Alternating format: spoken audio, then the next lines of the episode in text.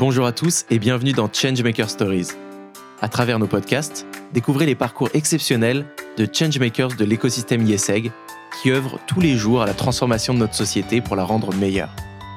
Enjeux sociaux, économiques, climatiques ou technologiques, inspirez-vous et passez à l'action pour devenir vous aussi un acteur du changement.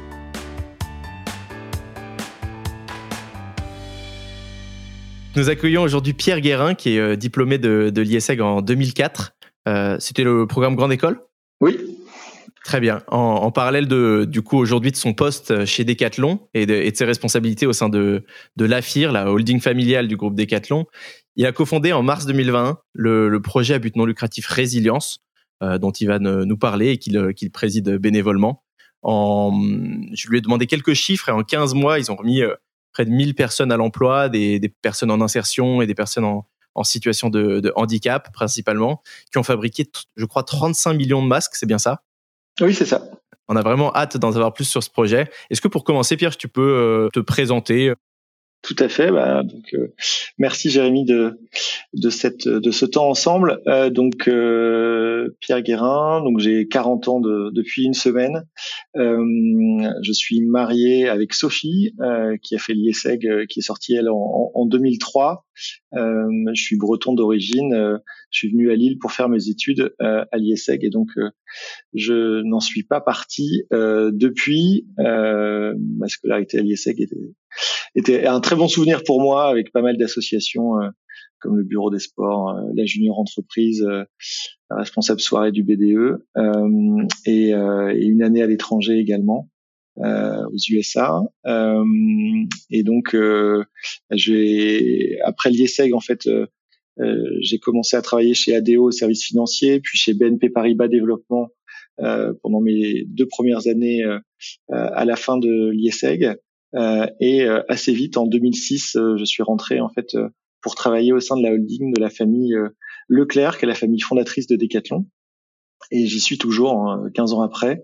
Euh, et puis après avoir occupé entre 2006 et 2009 des fonctions différentes plutôt autour de euh, de la finance, je suis secrétaire général donc de la holding familiale depuis 2009 et je suis également président du comité financier de Decathlon. Super ce qui nous intéressait et pourquoi on, avait très envie de t'inviter sur le podcast euh, sur Changemaker Stories, c'était du coup aussi ce, projet, euh, le projet Résilience que tu as fondé. Euh, à l'heure où les employés ils cherchent de plus en plus de sens dans leur travail, les employés et les, les étudiants d'ailleurs, les jeunes diplômés, ils cherchent à s'engager au sein du, d'une association ou avoir un, impact dans leur, job ou lancer un projet social et solidaire. Il y, a, clairement une solution qui est de aussi bah, pas forcément de le faire en interne, mais de lancer un projet comme tu l'as fait. Euh, comment euh, comment on gère en parallèle un projet entrepreneurial à, à grande échelle comme le tien et une vie professionnelle euh, aussi chargée que la tienne? Je ne sais pas si on le gère, mais en tout cas depuis un an, un peu plus d'un an, depuis 15 mois, c'est quelque chose que je fais en parallèle en effet. donc c'est euh, en sacrifiant pas mal de pauses déjeuner, euh, de soirées et puis euh, pas mal de temps le week-end aussi. mais c'est un projet qui a grandi très vite, donc c'est forcément motivant et on trouve sur des projets motivants toujours le temps, l'énergie pour y consacrer, le temps nécessaire, même si c'est c'est pas c'est pas évident au quotidien. mais comme comme pour beaucoup de, de qui, qui combinent vie pro, vie perso, engagement associatif, j'imagine. Tu, peux nous parler un peu de la, genèse et du lancement de ce projet? Oui, bah, euh, en fait, euh, donc j'avais jamais créé euh, d'entreprise auparavant. J'en accompagne pas mal, mais j'en avais jamais créé. Et en fait, l'idée, c'est la première semaine du confinement où, comme beaucoup d'entre d'entre vous, diplômés de l'IESEG, je, je galérais en fait en, Zoom pour essayer de faire face à une situation complètement inconnue pour tout le monde, euh, qui était ce, ce, confinement en fait euh, très strict euh, et les conséquences que ça avait sur les différentes entreprises dont, dont j'ai la responsabilité. Euh, et donc après une semaine en fait à passer euh, des, des, faire des visios de 8h à 21h, le vendredi soir, euh, je me suis rappelé un peu cette phrase qui était de dire bah, pour créer une entreprise, il faut avoir un problème. et donc là, on avait un problème quand même assez costaud, c'était ce, ce Covid. Donc j'ai appelé un de mes amis euh, pour euh, échanger avec lui sur le sujet en disant qu'est-ce qu'on peut faire? Euh, et puis on s'est dit, ben tiens, on va fabriquer des masques. Il y avait un gros problème de manque de masques à l'époque, c'était en, en, mars 2020. et du coup, on s'est dit, on va, on va fabriquer des masques. Le lendemain, on a trouvé des gens qui savaient faire du textile en France. Le surlendemain, donc le dimanche, j'ai trouvé les financements, euh, donc avec la famille pour laquelle je travaille, qui a fait un don euh, pour lancer ce projet. Et puis euh, le mardi suivant, on fabriquait le premier masque et c'est allé assez vite puisque la demande était forte. On s'était pas trompé sur la taille du marché. Euh, et une semaine après le lancement de, de ce projet qu'on a voulu faire en, euh, dans un projet inclusif et sans but lucratif, eh ben on avait 13 millions d'euros sur le compte avec des commandes de masques massives. et donc après et après un mois d'existence, ce projet on avait l'équivalent de 20 millions d'euros de commandes de masques et, et on avait euh, mi-mai, donc euh, six semaines après le lancement, 2500 euh, personnes qui fabriquaient des masques dans dans des endroits partout en France. Et donc le projet a grandi très très vite. C'est des chiffres qui sont impressionnants. Je pense que on, voit assez rarement des, des modèles d'hyper croissance dans les premiers mois, euh, dans, surtout dans le monde associatif ou, ou du non non lucratif. Euh, comment vous expliquez cela, je pense que le Covid est, une bonne part de, à sa part de responsabilité, en effet, ce problème que tu soulevais. Et, euh, et, quelles seraient pour toi les clés justement pour, euh, pour reproduire un tel succès? Parce que le Covid n'est pas le seul problème, on pourrait s'attaquer à plein d'autres. Ouais, bah en fait, euh, je pense qu'il y avait une, une conscience générale qu'on vivait un moment hors du commun et du coup, un moment hors du commun, euh, on va dire, euh, il fallait qu'on on crée un projet euh, hors du commun. Donc, euh, tout était possible dans ces cas-là. En fait, c'est un peu un temps de guerre, hein, comme disait le président Emmanuel Macron. Et donc, en temps de guerre, ben, on, on fait des choses qu'on qu'on ferait pas d'habitude. notamment, bah, on a par exemple ouvert un atelier à, à Roubaix en trois jours où on a mis 250 euh, personnes au travail en fait euh, euh, des Roubaisiens qui sont venus fabriquer des masques dans une usine qui avait bah, cinq jours. Et donc ça d'habitude ça prendrait plusieurs mois mais là bah, tout le monde était motivé pour faire face à l'urgence. C'est un, un, premier point. Un deuxième point c'est qu'on a tout de suite réussi à créer en fait une équipe avec des compétences diverses que ce soit euh, donc euh, avec les cofondateurs, euh, que ce soit Thibaut sur la partie connaissance du réseau inclusif, que ce soit Christophe et Carole qui connaissaient très bien le monde du textile en France, que ce soit également Stéphanie à l'époque qui a géré tout le back office.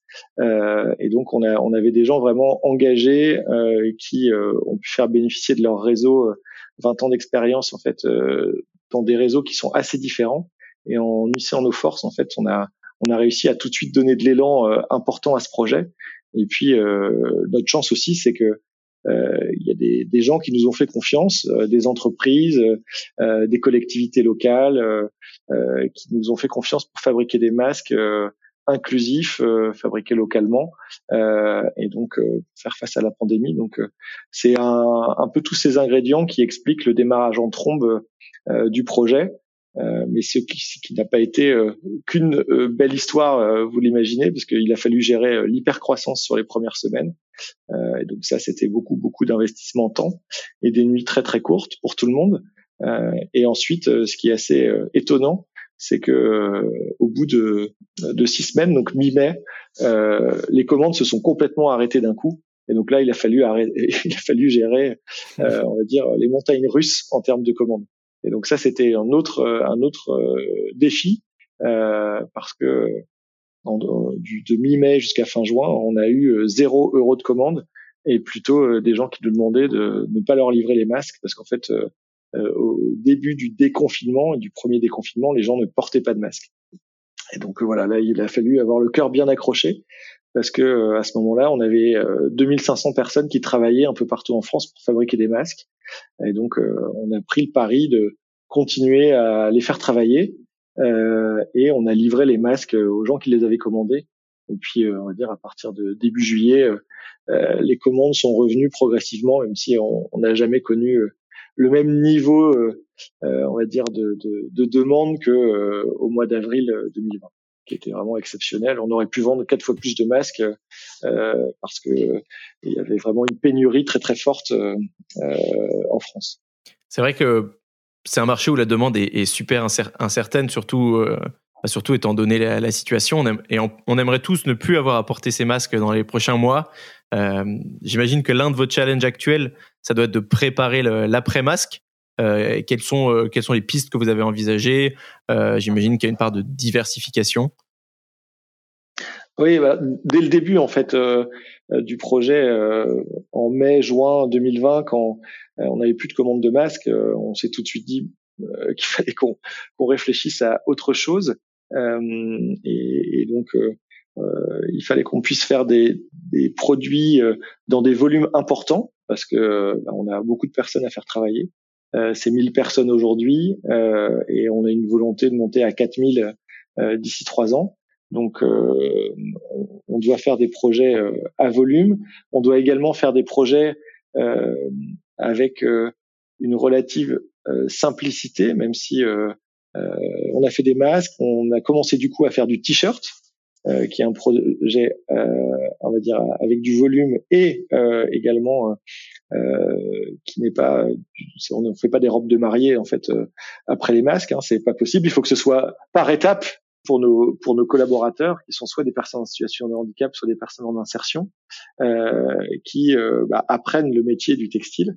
Euh, et donc il faut que ce soit progressif. Et donc donc après le t-shirt, on a fait des bonnets, on a fait des shorts, on fait pas mal de projets en fait aussi autour de l'upcycling.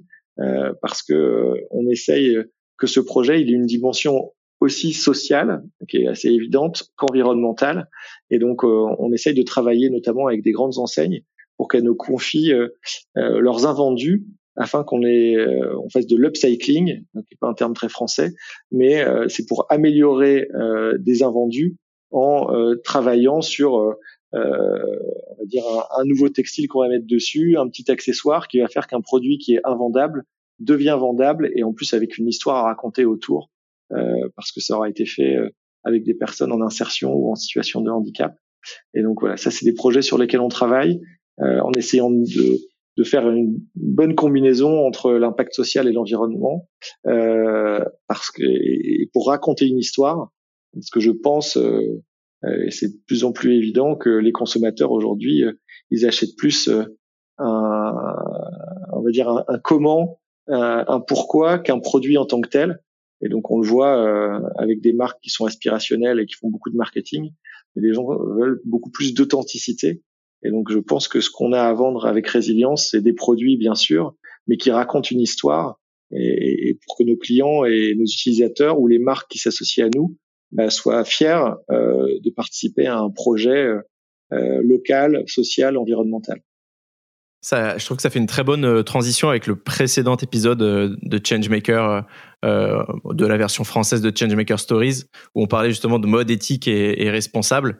Euh, vous avez donc du coup la, majorité de vos employés euh, qui sont dans les usines à la production. Vous avez aussi, j'imagine, une un, bureau, une direction artistique Comment ça se comment ça se passe justement en, marketing, en, création de produits? Oui, alors bah, tout ça se met en place euh, progressivement euh, parce que le euh, tout l'essence du projet en fait résilience, c'est d'essayer de faire travailler des ateliers d'insertion des entreprises adaptées partout en France. et donc il y a plusieurs étapes à respecter.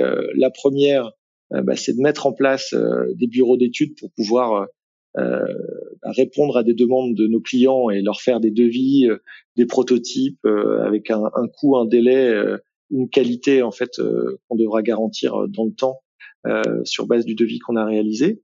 Ensuite, c'est deuxièmement pouvoir produire et donc au début bah, pour faire des masques l'outil principal, c'est la machine à coudre. On a acheté des centaines de machines à coudre euh, il y a un an. Et là, on essaye de monter en gamme. Et donc on travaille notamment, on a un partenariat avec une entreprise bordelaise qui s'appelle Lectra, qui fabrique des machines de coupe complètement automatisées. Et on est en train de développer en fait c'est des, des, machines qui valent plusieurs centaines voire plusieurs millions d'euros et qu'on est en train d'implanter en fait dans quatre endroits en France pour pouvoir faire euh, des hubs régionalisés. Euh, et donc euh, que les ateliers aient aussi des, des moyens en fait de production hyper modernes bah, pour répondre à des, à des besoins clients de manière le plus locale la plus locale possible et donc ça c'est euh, sur la phase production, euh, et puis il y a plein d'autres choses en, en, cours de développement. Et puis après, il y a une phase de commercialisation où tout l'enjeu en fait de ce projet, c'est que on est plus fort à, à 60 ateliers qu'un atelier tout seul dans son coin. Et donc l'enjeu, c'est un enjeu commercial aussi de pouvoir répondre à des appels d'offres importants de la part euh, de grandes entreprises du retail, textile, ou également des commandes de l'État ou des commandes de la SNCF, d'Air France, etc., qui pourraient nous faire faire des produits, que ce soit euh, des produits euh, à vocation, on va dire, marketing ou publicitaire, ou alors aussi des produits qui vont être utilisés par leurs collaborateurs, comme euh, une chemise, un t-shirt, un polo, une veste de travail. et donc, on, se lance aussi dans les vêtements de travail. mais, l'idée, c'est qu'on soit euh, aussi bien au niveau du bureau d'études, de la production ou de la commercialisation, qu'on fonctionne en réseau, euh, parce que tout le monde connaît euh, des gens dans des, dans, entreprises et en, en, additionnant nos réseaux, en fait, on peut continuer à faire vivre ce projet. Donc ça c'est toute la dimension euh, de l'année 2, parce que on vient de finir l'année 1 du projet. Euh, et donc de l'année 2, c'est de, de, constituer en fait un vrai réseau d'entreprises euh, textiles inclusives euh, pour euh, euh, pouvoir répondre en fait à des demandes importantes de d'entreprises qui commencent à vouloir relocaliser une partie de leur production pour des raisons de, de, temps en fait, de réaction entre une demande client qu'ils identifient et puis une mise sur le marché, que ce soit pour des raisons euh, aussi bah, de d'impact social et économique euh, localement. Donc il y a plein de raisons, mais on sent en fait qu'il y a beaucoup d'entreprises qui euh, euh, s'étaient déjà posé la question avant le Covid euh, et qui là sont post-Covid à vouloir travailler en fait avec des entreprises comme Résilience. Et donc on a eu la chance d'être assez vite en partenariat avec Decathlon, mais il y a des entreprises tout à fait étonnantes avec qui on travaille, comme Bash, comme Chanel, euh, et donc euh, ou des entreprises textiles euh, de la région. Et donc parce que bah, elles aiment beaucoup le projet et donc elles ont envie de nous faire confiance en nous confiant justement bah, des, des, quantités à, de, de 1000, 10 000 pièces, 50 000 pièces. Euh, et puis on va petit à petit, euh, si on est au, au rendez-vous euh, du coût, du délai et de la qualité, bah, pouvoir continuer à travailler avec elles sur le long terme et pérenniser les emplois qui ont été créés, voire les développer. Écoute, c'est super. Et euh, s'il y a des auditeurs justement qui, qui travaillent dans des entreprises euh, qui, qui, qui s'intéresseraient au projet, je pense qu'il faut absolument euh, mettre en place un, un, contact ou quelque chose pour, pour les auditeurs justement qui souhaitent participer à, à cet élan et à votre développement. Euh, comment faire pour vous contacter ou vous, ou vous aider? Ben, En fait, ce que je propose, c'est qu'on mettra un contact mail dans la description. Mais euh, en fait, euh, c'est vraiment un point important pour nous, c'est qu'on ne demande pas le, projet a vocation à s'autofinancer, euh, ce qui se fait depuis le début. mais on a besoin de, de contacts parce que je pense qu'on on a quelque chose à apporter. Mais tous les contacts sont vraiment bons à prendre. et puis pour que bah, vous vos parents, vos amis, vos cousins, vos voisins se disent tiens bah j'aimerais bien euh, euh, faire le test euh, de confier la production d'un produit textile à résilience, ou alors mon entreprise a des vêtements de travail, est-ce que résilience pourrait pas les fabriquer? Ce serait quand même un, un, sacré motif de fierté pour les collaborateurs de porter ce, ce, ces vêtements fabriqués en fait de manière locale, sociale et, et durable. Et donc voilà, c'est vraiment c'est vraiment un appel aux bonnes volontés. et donc je vous mettrai les contacts en fait des équipes commerciales de résilience. Et si on n'a pas, si par exemple on n'a pas de, de, contact, on est entrepreneur, auto-entrepreneur, est-ce qu'il y a d'autres moyens de vous aider ou de participer Ouais, bah, tout à fait. Bah, alors on a on a on a lancé un, un site internet B2C aussi qui s'appelle Low Impact parce qu'on essaye par exemple, on, on lance un t-shirt aujourd'hui. Euh, enfin, il y, a, il y, a, quelques jours, on a lancé un t-shirt euh, low impact euh, dont euh, la, la, consommation en fait de fabrication, c'est une quinzaine de kilos c'est même 13 kilos de CO2, euh, contre un, un t-shirt classique, c'est 180 kilos de CO2 pour fabriquer un t-shirt. Et donc, euh, ce t-shirt, vous pouvez euh, euh, l'acheter sur euh, le site euh, lowimpact.fr. pour vous, pour vos proches, c'est un beau cadeau. et il y a d'autres produits qui vont sortir. Et on essaye en fait de, de mettre en avant aussi des produits fabriqués en France de manière écologique par d'autres entreprises pour essayer de créer un réseau euh, pour des gens qui sont soucieux en fait de d'avoir un impact par leurs achats euh, sur les changements sociétaux, environnementaux dont on a tous besoin. Eh ben merci beaucoup d'avoir partagé ce, ton parcours, d'avoir, d'avoir, de nous avoir parlé de ce projet qui est à la fois local, social, durable. Je pense que ça va, ça va plaire, à, ça va plaire aux auditeurs. À, à très bientôt, Pierre. Un grand merci, Jérémy.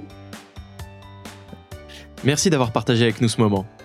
Nous espérons que cet épisode vous aura inspiré et pourquoi pas poussé à changer les choses à votre échelle. Changemaker Stories vous donne rendez-vous deux fois par mois, en français chaque début de mois et en anglais en milieu de mois. Alors restez connectés et abonnez-vous à notre chaîne.